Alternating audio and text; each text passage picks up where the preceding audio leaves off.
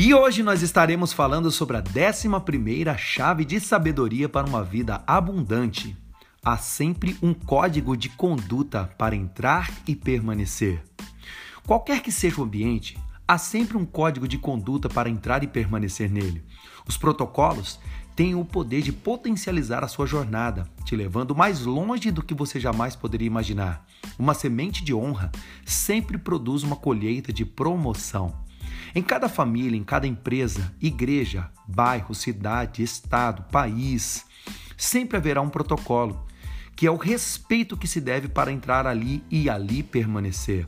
Se você for uma, uma empresa grande, como uma Petrobras, você deve passar por um processo de integração antes de entrar nos departamentos dessa grande indústria.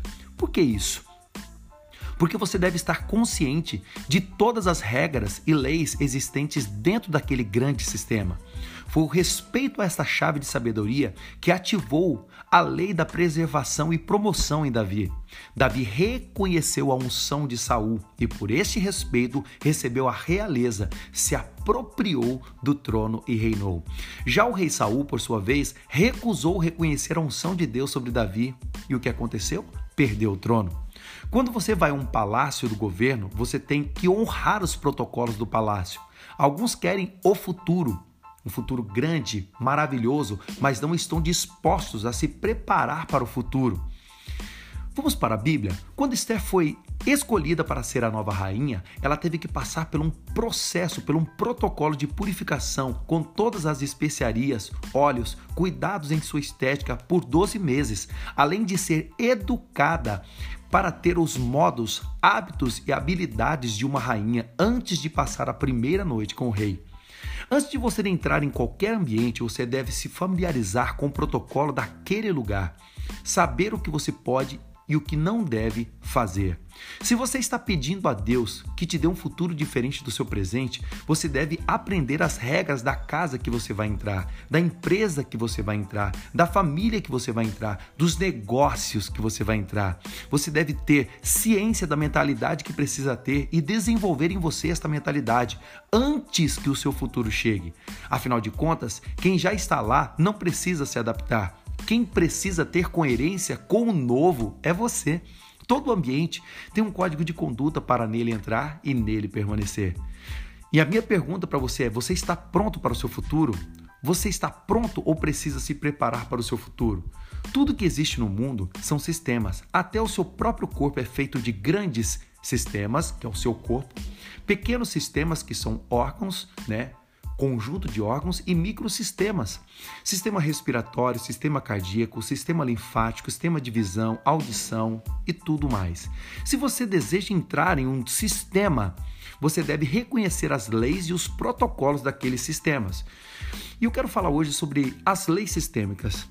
O primeiro, ou a primeira, é o respeito. O princípio mais importante é o respeito. Todo aquele que vive, independente de suas escolhas ou preferências, deve ser permitido ser, viver e se movimentar no mundo e eu devo respeitá-lo. Seja um minúsculo ser ou seja uma pessoa de grande expressão. Todos, absolutamente todos merecem o respeito. Segundo, pertencimento. Todos têm direito ao seu lugar, seja dentro de uma família, empresa, igreja ou qualquer outro ambiente. A partir do momento que alguém se sente excluído, começa um desequilíbrio e todos vão sofrer com essa exclusão. O conforto vem quando alguém é recebido e tratado com o devido respeito, a devida honra e mesmo que tenha errado, ele merece ser perdoado e incluído no sistema novamente.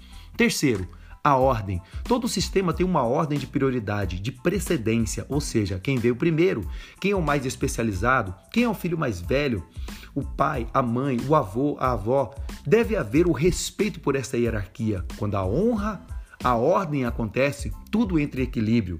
Se não há o respeito à hierarquia, todo sistema entra em colapso.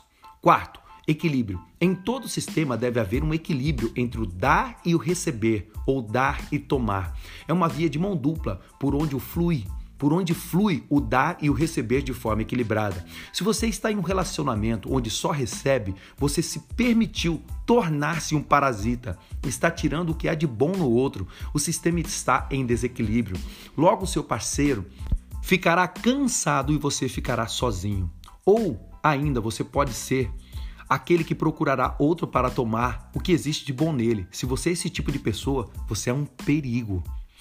Se você só dá, você é um hospedeiro e está se permitindo ser vítima de um parasita que está tirando sua força, seu brilho, sua fé, sua beleza, sua criatividade.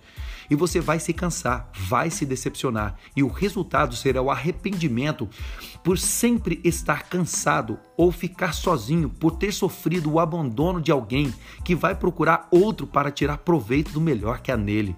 Mas se você dá e se permite receber, se existe uma via de mão dupla fluindo livremente, todos viverão em harmonia e equilíbrio. Haverá prosperidade e multiplicação. E lembre-se: se você respeitar e honrar os códigos de conduta, estará sempre pronto para entrar no seu futuro e lá permanecer.